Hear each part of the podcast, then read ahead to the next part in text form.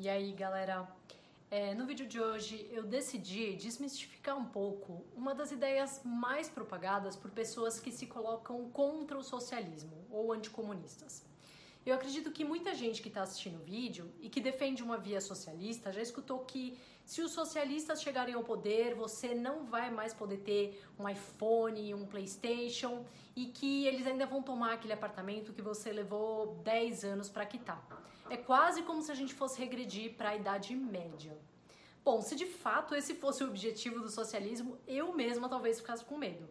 Mas a boa notícia é que não, os socialistas não querem invadir a sua casa e confiscar suas coisas, ou mesmo tomar a sua casa. Isso é, os socialistas não querem se apropriar daquilo que é uma propriedade pessoal, que é de consumo e uso individual.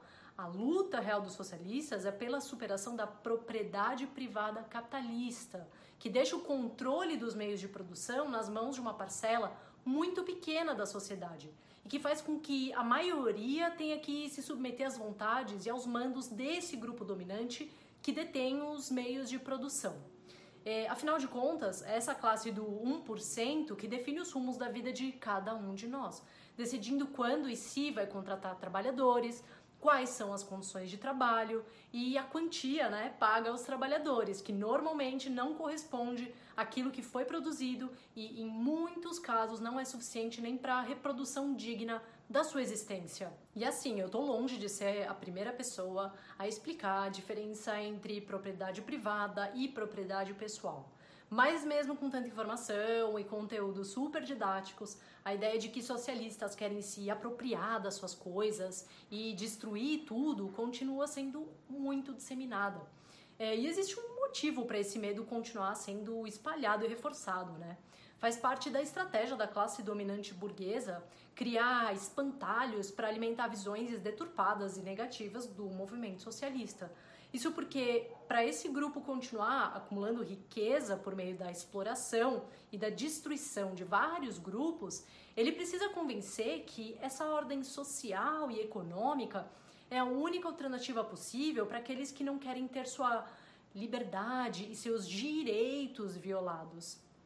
Bom, e eu vou fazer uma rápida interrupção para dizer que se você está acompanhando e gostando do conteúdo, é, não esquece de dar um joinha, comentar, compartilhar e se inscrever aqui no canal.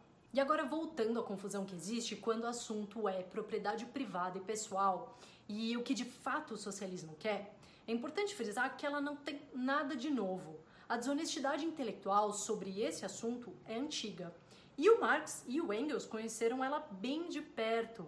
Eles, inclusive, rebatem as críticas sobre esse assunto específico no Manifesto Comunista. E eu vou ler um trecho aqui que fala exatamente sobre isso. O que caracteriza o comunismo não é a abolição da propriedade em geral, mas a abolição da propriedade burguesa. Mas a moderna propriedade burguesa é a última e mais perfeita expressão do modo de produção e de apropriação baseado nos antagonismos de classe, na exploração de uns pelos outros. Nesse sentido, os comunistas podem resumir sua teoria numa única expressão: supressão da propriedade privada. Nós, comunistas, temos sido censurados por querer abolir a propriedade pessoalmente adquirida, fruto do trabalho do indivíduo, propriedade que dizem ser a base de toda liberdade, de toda atividade, de toda independência individual. Propriedade pessoal, fruto do trabalho e do mérito. Falais da propriedade do pequeno burguês, do pequeno camponês, forma de propriedade anterior à propriedade burguesa? Não precisamos aboli-la, porque o progresso da indústria já a aboliu e continua abolindo-a diariamente.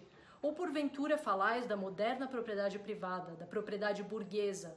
Mas o trabalho do proletário, o trabalho assalariado, cria propriedade para o proletário? De modo algum. Cria o capital, isso é, a propriedade que explora o trabalho assalariado e que só pode aumentar sob a condição de gerar novo trabalho assalariado para voltar a explorá-lo. E nesse trecho, o Marx e o Engels deixam bem claro que aquilo que os comunistas querem suprimir é a propriedade privada capitalista, responsável por gerar os antagonismos de classe e a exploração da classe trabalhadora pela dominante.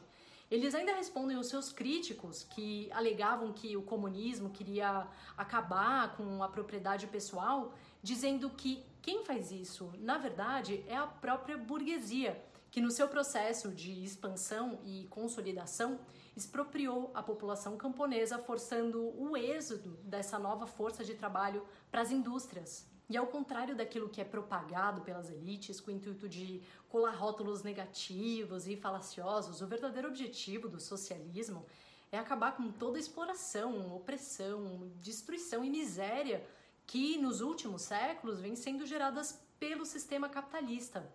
E nessa construção social, né, de uma sociedade diferente dessa que a gente está, permitir que cada pessoa tenha acesso a uma vida digna e que possa atingir o seu potencial, trabalhando para e com o coletivo, mas também desenvolvendo outras atividades que sejam do seu interesse. Só que para a gente poder começar a construir essa sociedade, é preciso acabar com a fonte de poder dos capitalistas, que é a propriedade privada. É acabando com ela que a gente acaba com o modo de produção e acumulação capitalistas, é, de forma que a propriedade se torne coletiva e que os bens e serviços essenciais para a reprodução da vida estejam de verdade ao alcance de todos. Era isso que eu tinha para compartilhar aqui hoje é, e eu espero que a gente se veja em breve.